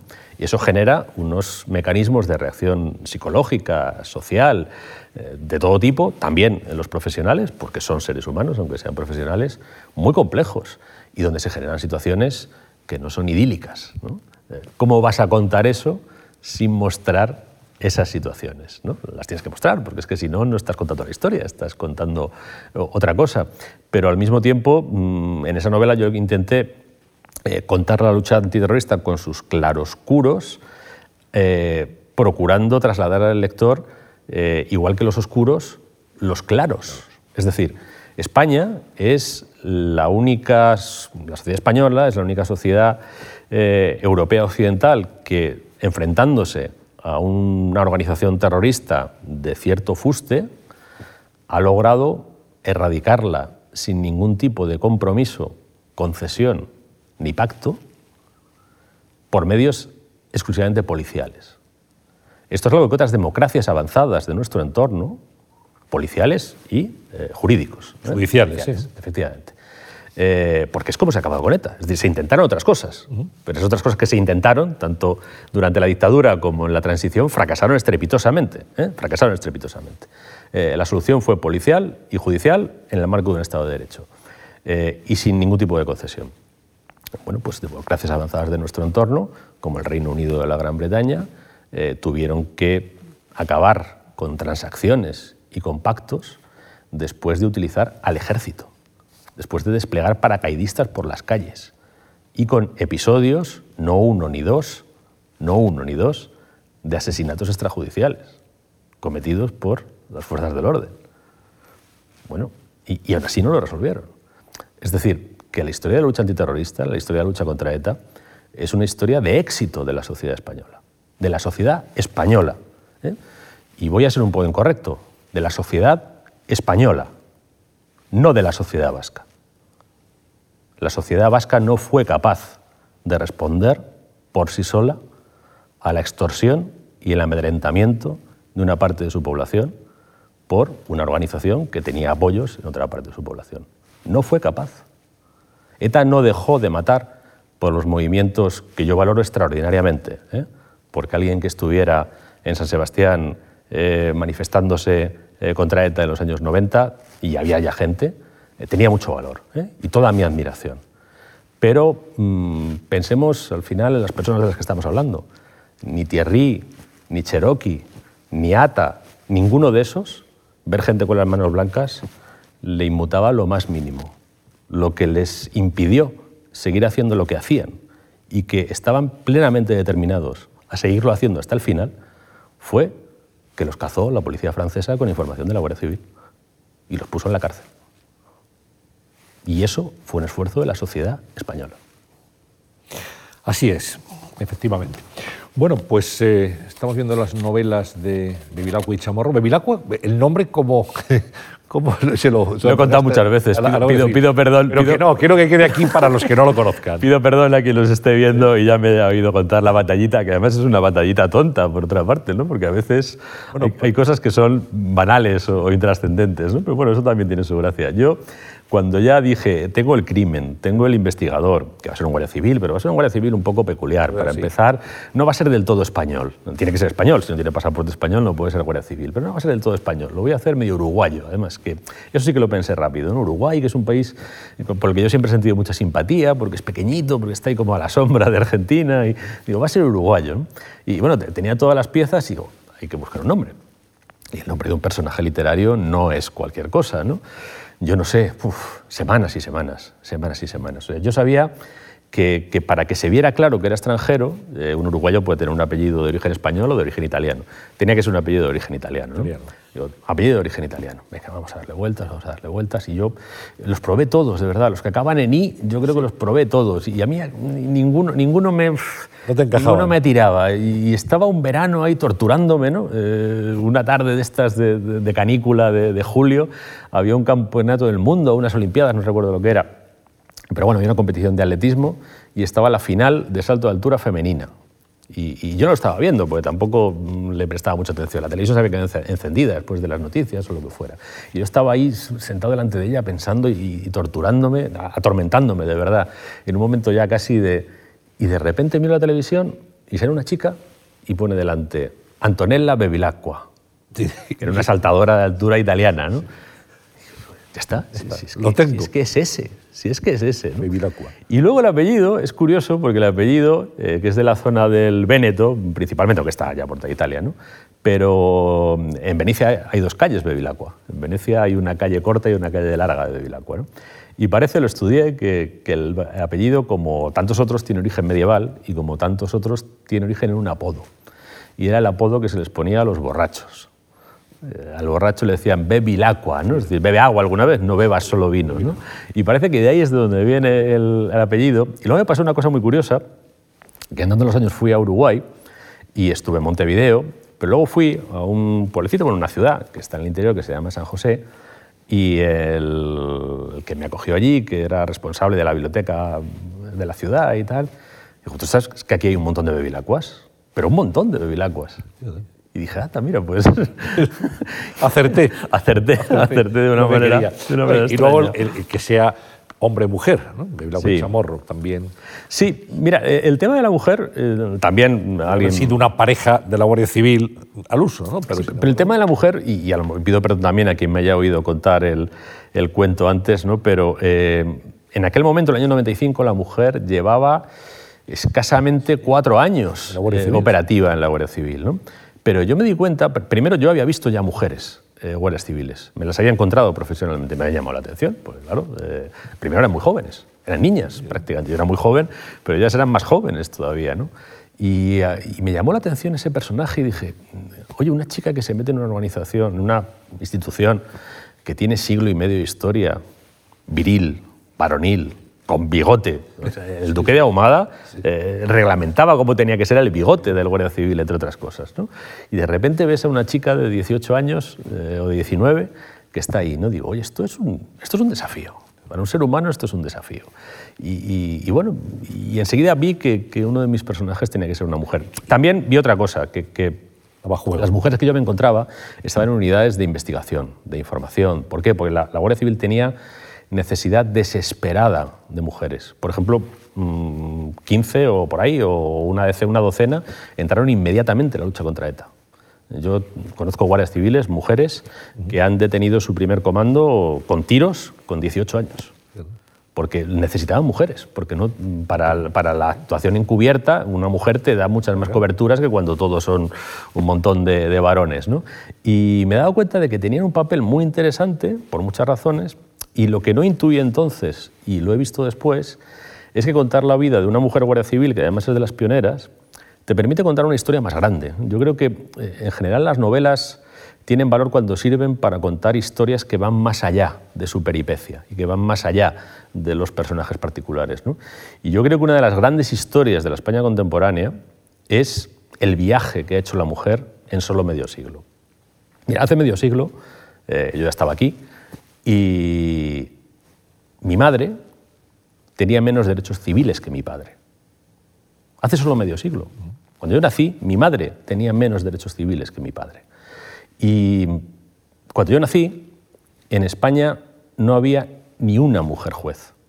No es que hubiera 10, 15, 20, cero. El número de mujeres jueces en España era cero. Bueno, en solo medio siglo, ¿eh? que es lo que yo he vivido y un poquito más, la mayoría de los jueces en España son mujeres. Yo he ido a dar charlas en la escuela judicial, a promociones de jueces y de fiscales, donde me he encontrado un 80% de mujeres. Y bueno, la mujer ha ido ocupando muchos espacios. ¿no? Primero ha salido de la postergación en derechos civiles, ha salido de ser prácticamente una criatura doméstica a estar en la calle, pero es que ha hecho algo más. En muy poco tiempo ha normalizado su presencia en la sociedad española con carácter de autoridad. El funcionario que más poder tiene en una sociedad es el juez de instrucción. La mayoría de los jueces de instrucción en España en este momento, probablemente ya, son mujeres. Y, y realmente ese es un viaje fascinante, que una sociedad que estaba tan atrasada sea capaz de recuperar ese atraso que en cierto modo te está drenando el potencial de la mitad de tu sociedad en tan solo medio siglo. Eh, naturalmente la igualdad real no se ha conseguido, eh, ya hay una mujer, por ejemplo, mandando una comandancia de la Guardia Civil, pero es todo lo que hay todavía, todavía no hay ninguna mujer general en la Guardia Civil, ¿no? porque no ha dado tiempo, efectivamente, pero faltan muchas cosas por hacer, pero, pero la mujer ha demostrado, oye, yo estaba en Afganistán, en una base militar, y ha llegado el momento de salir con un convoy y he pedido que me dejaran y me han dejado, y he visto cómo las militares norteamericanas, mujeres, no salían en los convoyes, porque el ejército norteamericano utiliza muy, muy moderadamente a las mujeres eh, soldados en misiones de combate, y las militares españolas salían en los convoyes y hacían todo lo que hubiera que hacer, exactamente igual que los hombres. Oye, y hace 30 años no había mujeres en el ejército español. Vamos a, ver algunas fotografías para eh, repasar un poco de tu trayectoria personal y profesional. Eh, y me gustaría que nos contara eso. ¿Qué te evocan? Aquí tienes el nombramiento como Guardia Civil Honorario en el año 2011. Sí. Y me imagino que, te, los contabas antes, ¿no? que es, realmente es un, timbre de honor y... lo es, lo es. Para empezar, solo mm, creo, si no estoy equivocado, solo se otorga esta distinción a una persona o dos, como mucho, cada año. Eh, creo que en total no, no, no somos más de 20. ¿no? Y además, bueno, pues eh, por otra parte te produce una cierta... Yo desde que me nombraron Guardia Civil Honorario, me hizo mucha gracia, pero cuando me nombraron Guardia Civil Honorario, yo tengo un amigo que es muy gracioso. Esto que voy a contar es un chiste, no, no es real, ¿eh? Pero bueno, es, es un amigo Guardia Civil que, que me dijo, bueno, ya eres Guardia Civil Honorario. Eso quiere decir que a partir de ahora te lo vamos a contar todo. ¿eh? Ya no te vamos a ocultar todo lo que hemos estado ocultando durante estos años. Y lo segundo es que como eres guardia civil, te puedo poner a hacer flexiones. eh, dejando al margen el chiste ¿no? de, mi amigo, eh, lo que sí es verdad es que te produce un poco de pudor, ¿no? que, desde ese momento muchos guardias civiles dicen, bueno, tú eres compañero ya, tú eres compañero, tú eres compañero. Digo, hombre, a ver, a mí me habéis dado esta distinción, pero claro, eh, el guardia civil es el que está eh, en la carretera con Filomena, con 200 coches atascados en la nieve, él solo y con gente y con niños. El guardia civil es el que para en un accidente y se expone a que lo arrollen. El guardia civil es el que se va a una montaña en un helicóptero donde hay un eh, alpinista y se juega la vida y han caído un par de helicópteros. Es decir, realmente quien está ahí y quien lleva esa condición, ese uniforme, tiene una serie de peajes que yo no tengo. Yo, yo me están dando ese reconocimiento por, por divertirme, por hacer lo, lo, que me gusta. ¿no? Pues es un momento importante, sin duda, en, tu vida. Vamos con otra diapositiva. Aquí estás presentando una editorial junto a Noemí Trujillo y Carlos Zarón en 2012, la editorial Playa de Acaba. Sí. Es un proyecto muy querido por ti. ¿eh? Sí, un proyecto que finalmente, bueno, ahora estamos viendo cómo lo, cómo lo reubicamos probablemente en el espacio digital, porque mantener una pequeña editorial eh, con las dificultades de la distribución de libros en España y demás es muy complicado y sobre todo, como le pasa, la llevábamos Noemí y yo, y ni ella ni yo le podemos dedicar todo el tiempo. Eh, entonces es muy difícil, ¿no? Una pequeña editorial tienes que dedicarle toda tu vida o si no es muy difícil mantenerla. Pero mira, hoy hablábamos precisamente, antes de venir aquí, me he cambiado un par de mensajes con Noemí. Eh, el ganador del último premio Biblioteca Breve es un autor al que publicamos nosotros, cuando ¿Ah, no le conocía a nadie. Sí, Sí, sí. Y eso te da un orgullo, te da una alegría, te da una satisfacción. Eh, mira, la primera novela que publicamos, un día me llaman antes de Navidad eh, de la ABC Cultural y me dicen, oye, me tienes que mandar rápidamente la cubierta de la novela Enemigo Innúmero de Carlos Soto. Y, digo, perdona, pero ¿por qué? No, no, es que mm, uno de nuestros críticos la ha elegido como la mejor novela del año. Y entonces dices, wow o sea, una novela que hemos publicado, un crítico, además es de los duros, de la ABC, dice que para él es la novela más interesante de este año. De verdad que eso a mí me dio casi más alegría que las críticas buenas que yo he leído de mis libros. Porque ser editor, en cierto modo, es intentar ser el valedor de otra persona. Y, ser el valedor de otra persona que tú crees que tiene talento y muchas veces fracasas o no consigues convencer a los demás de que lo tiene o no consigues difundirlo o no consigues que el libro llegue porque no lo haces bien, lo que sea. ¿no? Pero cuando lo consigues. Y cuando esa persona que tú has visto, en cuyo talento has creído, ves que lo reconocen los demás y que tiene otro reconocimiento, de verdad, es una alegría enorme. Mira, tengo otra, he tenido otra, alegría muy parecida, que es que yo hace unos cuantos años llevaba un taller de narrativa para jóvenes y eh, tenía chavales de 14 a 20 años. Bueno, pues hace unos meses una de las chicas que iba a ese taller ha publicado una novela que además ha tenido mucho éxito y muy buena recepción, eh, que se llama Feria y la autora es Ana Iris Simón. Oye, la alegría que a mí me ha dado ver Ana Iris, que yo la he visto con 14 años eh, eh, en mi taller, con talento ya, porque tenía talento y era lista, era inteligente y tú lo veías, y ver que, que la gente lee su libro y que lo festeja y que reconoce su talento, te da una satisfacción que de verdad yo nunca la he sentido con mis libros. y, lo digo, y, lo digo, honestamente. Indica que eres generoso. Lo digo sinceramente. No, pero es verdad, porque es una alegría mucho más genuina. Siempre cuando un libro tuyo te le va bien dices, a lo mejor este éxito no es del todo merecido. porque yo del todo trigo limpio no soy, ¿no? Pero cuando el éxito lo tiene alguien en quien tú has creído, la gratificación es absoluta. ahí está Carlos Zanón, al que le publicamos una antología poética. ¿sí? Bueno, ahí estás recibiendo el planeta, la marca del meridiano esa noche es una noche de emociones, sin duda, ¿no? Sí, mira, y, al evocarla tengo emociones un poco contrapuestas, ¿no? Yo eh, en ese momento vivía en Cataluña, ahora no vivo en Cataluña. No es que me haya ido de Cataluña, ni perseguido, ni viviendo, ni nada de eso, ¿no? Sencillamente, bueno, pues por razones familiares, al final yo tenía una casa aquí, otra allí, era todo muy complicado y finalmente con, con mi mujer, Noemí, que es catalana además, pues ella me lo propuso y vamos a simplificar nuestra vida y probablemente lo más lógico es tenerla en Madrid. Pero yo entonces vivía en Cataluña, vivía en Barcelona.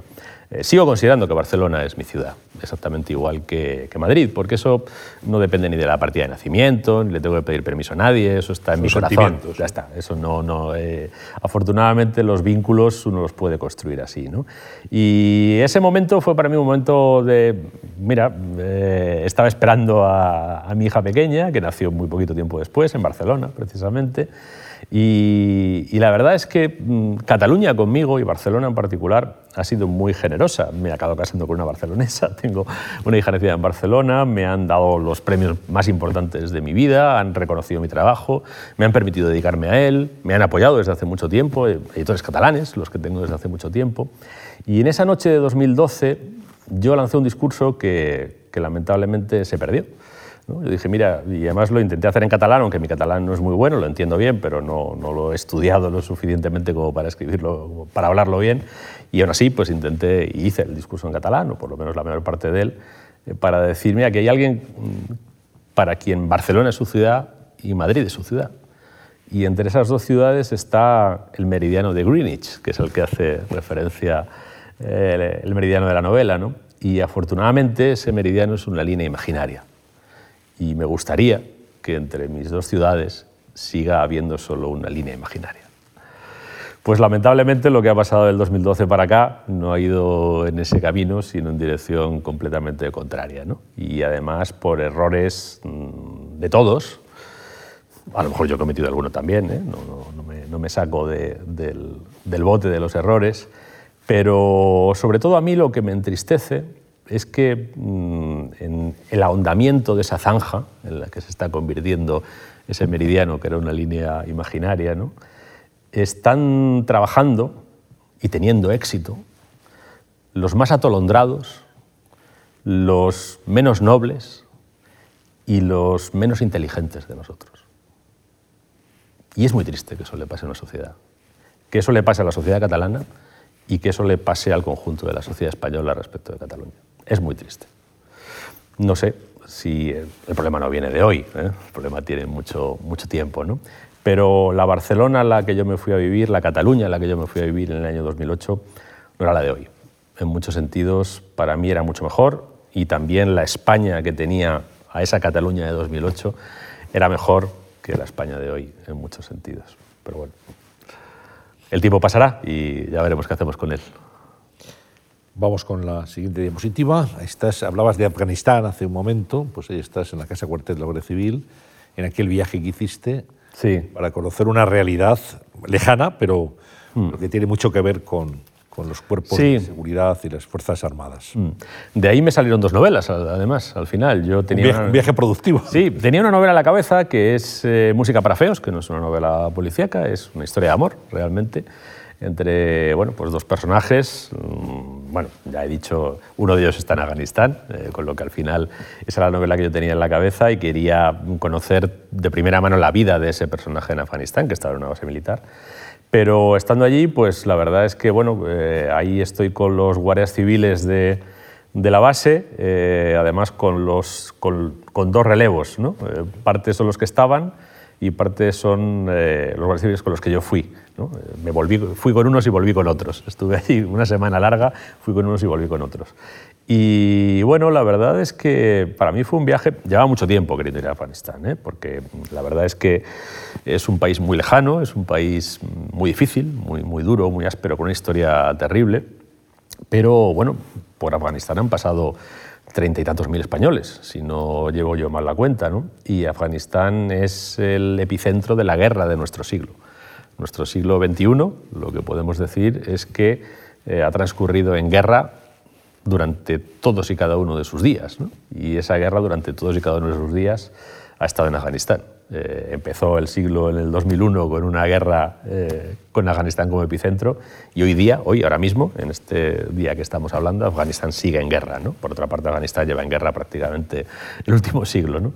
Y me parecía que era un lugar que merecía la pena conocer y bueno, pues yo lo conocí limitadamente, pues como puedes conocerlo desde una base militar, saliendo con muchas medidas de seguridad, pero, pero la verdad es que fue, fue para mí muy, muy impactante ese viaje, porque eh, recuerdo cuando, cuando salí, por ejemplo, con, el convoy, eh, fuimos a un sitio, una base que estaba en un sitio muy desolado, y cuando me bajé del blindado, que además vas con toda la parafernalia, me bajé y dije, Dios santo, esto podría ser perfectamente Marte. Era verano, había 40 y no sé cuántos grados. Eh, lo llamaban los 40 días de viento y había un viento permanente, arena, no se veía nada, todo era como, como, la nada. Y digo, esto es como Marte. Y aquí vive gente todos los días de su vida. ¿no? Qué, dura es la vida de, estas personas. ¿no? Y veías, por ejemplo, vi a alguien que estaba trabajando eh, en una carretera con 48 grados. ¿eh? Y dices, realmente a veces no sabemos lo que tenemos. Sin duda. Vamos con otra fotografía. Ahí estás con el equipo de La Niebla y la Doncella, el equipo de la adaptación cinematográfica. Sí. Ha sido, bueno, varias novelas tuyas han sido llevadas al cine. Mm, sí. Y mira, déjame que diga algo de mis amigos cineastas, ¿no? Eh, yo he hecho algún trabajo también como guionista, ¿no? Y de hecho sigo haciendo alguna cosa. Pero realmente mi espacio es la literatura. Y lo tengo muy claro.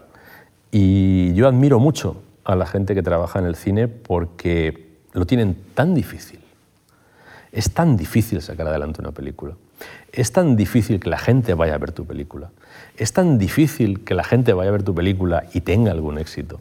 Es tan difícil que el esfuerzo ímprobo de tantas personas que hay detrás de una película tenga un reconocimiento. Son tantas las vallas, las barreras, las, las trincheras que hay que saltar que realmente... Y luego Mm, lo difícil que es, lo difícil que es eh, para todos ellos. Ahí vemos actores, el director, eh, también guionista.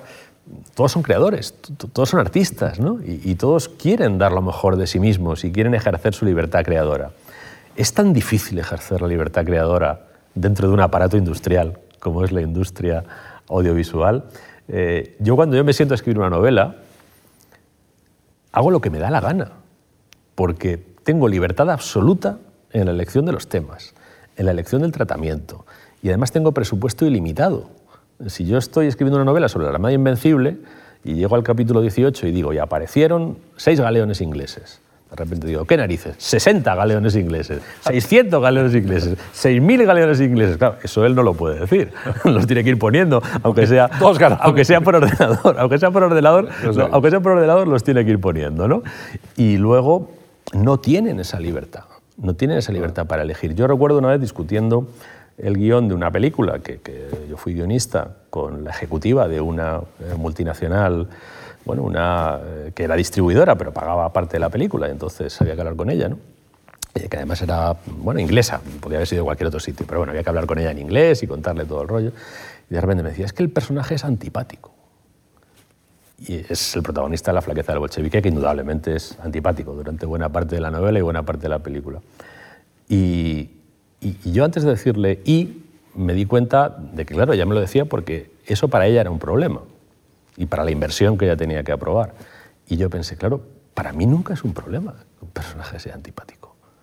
Como si es un canalla, como si es un desalmado, como si es un degenerado, como si es Humber Humber. Es decir, yo, tengo toda la libertad del universo para que mis personajes sean como yo quiera. Y esta gente tiene que trabajar con unas restricciones verdaderamente eh, horrendas. Y, bueno, mm, yo recuerdo que estuve en el rodaje de esta película. Eh, estaba Andrés, el director, que está ahí con una camiseta verde. Y yo creo que eh, a mitad de rodaje Andrés había perdido 7 kilos u 8. Es decir, es un esfuerzo mental de tal calibre. Bueno, no sé si queda alguna fotografía más. Sí, ahí, bueno, el momento biblioteca en Getafe. Sí. Con tu frase. Y bueno, realmente emocionante, sin duda. ¿no? ¿Es la, la alcaldesa de, Getafe? Sí, es la alcaldesa de Getafe, el concejal de Cultura. Y bueno, pues ya te digo, no sé, no, no, sé. Por cierto, es la tercera biblioteca que lleva mi nombre. ¿eh? Eh, sí, lo tengo que decir porque ya que he agradecido esta biblioteca, tengo que agradecer la primera que le pusieron mi nombre, que es la Biblioteca Municipal de Humanes. Mm, y también tengo que agradecer una biblioteca de un instituto de Getafe que también le pusieron mi nombre. ¿no? Pero, bueno, es que realmente... Mira, yo, yo me hice lector y escritor con libros de biblioteca. Y mm, como en el barrio en el que yo empecé a escribir no había una biblioteca física, en realidad mi biblioteca era un bibliobús. Pero la gratitud que yo le tengo a ese bibliobús, y cuando era ese bibliobús, ese bibliobús era un, un artefacto, un vehículo, a las personas que llevaban ese bibliobús cada 15 días a mi barrio, a las personas que se ocupaban de que ese bibliobús funcionara, a las personas que alguien, alguien debió ser el que dijo, en este bibliobús va a ir esto. Y me metió a Cortázar, y me metió a Sábato, y me metió a García Márquez, y me metió a Sender entero, y me metió... Y yo pude leer todo eso porque había una biblioteca pública, porque yo no tenía dinero para comprarme todos esos libros. Y eso pudo formar parte de mi vida y pudo formar parte de mi mm, formación como persona, como lector y como escritor. Eh, la verdad es que la gratitud que... Yo creo que eh, es algo mm, que pienso, que además debe ser que me debo estar haciendo mayor, ¿no? pero eh, una cosa que siento muchas veces es que en esta sociedad en la que vivimos, en la que parece que tiene prestigio el autosuficiente, el que no le debe nada a nadie, el que se ha hecho a sí mismo. ¿no? El último episodio lo tenemos con los youtubers, estos que se van, y dicen, a ver, si yo soy mega millonario, pues yo soy muy listo, y porque me lo he currado, mi país no ha hecho nada por mí, así que me voy a Andorra y que os den. ¿no? Bueno, tendrán sus razones para decir esto, no lo voy a juzgar ni moral, ni intelectualmente, ni de ninguna manera, líbreme Dios. Pero cuando yo pienso en lo que yo soy y en lo que yo he alcanzado en la vida, mi razonamiento es tan contrario. Yo le debo tanto a la biblioteca pública, le debo tanto a la escuela pública, le debo tanto a un instituto público, le debo tanto a una universidad pública, les debo tanto a mis conciudadanos, que nunca se lo podré devolver. En España, Lorenzo, se practica muy poco la gratitud. Muy poco. Sí, pero Efectivamente. tenemos motivos para la gratitud. Sin duda. Tenemos motivos para hacer una, una, reflexión como colectivo, como país. Tenemos motivos para... Mira, cuando, ves mundo... Justamente en todo esto. Yo, yo cuando la vida recuerdo los bibliobús cuando tenía 14, 15 años y a mi barrio también llegaba el bibliobús, ibas allí a cambiar un libro por otro y efectivamente ese fue un aprendizaje no, no ya literario ni cultural, sino también vital, fundamental para, para nosotros. O sea que, que es verdad, tienes toda la razón en lo que dices. Y ahí tenemos Getafe negro, ¿sí? con mascarilla. ¿eh? Sí, este es el último. este es el último. Eh, lo he comentado alguna vez, pero creo que lo comentamos hace un rato, antes de entrar aquí. Eh, cuando este verano nos planteábamos Getafe Negro, eh, ya en plena pandemia, claro, eh, el equipo, ¿no? empezamos a hablar, bueno, y llegamos a una conclusión. Tenemos que pensar en el escenario A, el plan A, plan B y plan C de catástrofe. y afortunadamente hicimos el plan C de catástrofe porque fue el que nos tocó aplicar. Un festival confinado, Getafe estaba confinada, lo confinaron justo en las fechas del festival, eh, con muy poco público, eh, todo completamente online. Pero bueno, la idea fue que no, que no, que no perdiéramos el esfuerzo, ¿no? que no perdiéramos el esfuerzo que llevamos 12 eh, años haciendo y que la ciudad lo tuviera. Y mira, mm, creo que hicimos una de las ediciones mejores del festival. Mm, vino Irene Vallejo, Don Winslow, eh, Joel Dicker, eh, Javier Cercas. Manuel Vilas, tuvimos realmente una de las ediciones, muchos, alguno vino, alguno vino físicamente y otros entraron eh, desde su lugar de residencia, pero, pero fue un festival con todo el contenido que, suele tener. Sí, pues hay que seguir, efectivamente, en sí, de la adversidad. ¿no? Eso ocurre también aquí en la Fundación Juan Mar y en este formato conversaciones, generalmente esta sala, 350 personas, siempre lleno. Normalmente hay también una segunda sala, la gente son 150 que lo ven por pantalla, sentimos el calor del público. Hoy lo hacemos y están al otro lado de sus pantallas, esto queda grabado, lo podrán ver en cualquier momento pero es verdad que se echa de menos el, contacto físico. Pero ante la disyuntiva de hacerlo o no hacerlo, hay que hacerlo. Hay que hacerlo y, además yo creo que esta situación también ha despertado la generosidad de la gente. Mira, por ejemplo, cuando vemos a Don Winslow, que Don Winslow no solo estaba en promoción de su libro en varios lugares del mundo, eh, Don Winslow estaba, como saben quienes sigan a Don Winslow, en una campaña que prácticamente es una cruzada personal, era una cruzada personal para que no ganara Donald Trump. ¿eh? Y estábamos a, a muy pocos días de las elecciones norteamericanas. Oye, pues Don Winslow buscó el sitio, buscó el hueco, buscó la hora para atendernos durante una hora y media. Y fue generoso y fue atento. Ya había venido alguna vez al festival, pero realmente, bueno, lo que estamos viviendo es muy duro y está generando muchos sinsabores y mucha amargura, pero también a veces está sacando lo, mejor de, algunas personas, ¿no? o a lo mejor de todos. Bueno, llegamos al final. Llevamos una hora y media conversando, es una delicia y, y la verdad es que hemos aprendido muchas cosas. Tengo dos preguntas muy cortas que hacerte para finalizar esta conversación. La primera es eh, si tienes ya algún crimen nuevo para Bevilacqua y Chamorro, porque habrá mucha, muchos seguidores, una legión de seguidores que dirán, bueno, ¿cuándo es la próxima novela de, de la pareja? Pues mira, voy a desbordar la pregunta. En la cabeza tengo tres crímenes nuevos para Bevilacqua y Chamorro. El siguiente será el año que viene. Y antes del siguiente, lo que tengo en la cabeza, y estamos trabajando también, es otro crimen para Manuela Mauri, que es eh, una investigadora del, del, cuerpo de, la Policía Nacional, en, este caso, eh, que ya protagonizó una primera novela que se llama Si esto es una mujer, que escribí con, con Noemi Trujillo, con mi mujer, y estamos trabajando en la segunda. O sea que Bevilacqua llegará en el año 22, pero antes ahora una novela. La segunda también entre los dos. Sí, también entre los dos. Sí, Y, la última es eh, si ya Netflix se ha dirigido a ti para hacer una serie sobre Vilaco y Chamorro. bueno, eh, esto es una historia verdaderamente curiosa. Eh, sobre Vilaco y Chamorro se han hecho dos películas de cine y dos películas de televisión. Pero ha habido innumerables proyectos cinematográficos e innumerables proyectos televisivos desde hace más de 20 años que no han llegado a puerto porque es otra cosa que tiene el audiovisual. De cada, por cada proyecto que llega hay nueve que caen por el camino. Y bueno, pues eh, ha habido tentativas, eh, se llegó a hacer un mini proyecto en televisión española del que salieron dos TV movies, pero luego no siguió. Y bueno, ahora mismo tengo algún, eh, tengo algún proyecto en marcha y, bueno, y, y estamos eh, de momento estoy trabajando con otro precisamente para ver si conseguimos sacar, porque hay muchas plataformas, hay mucha, mucha oferta y mucha demanda si quieres. ¿no?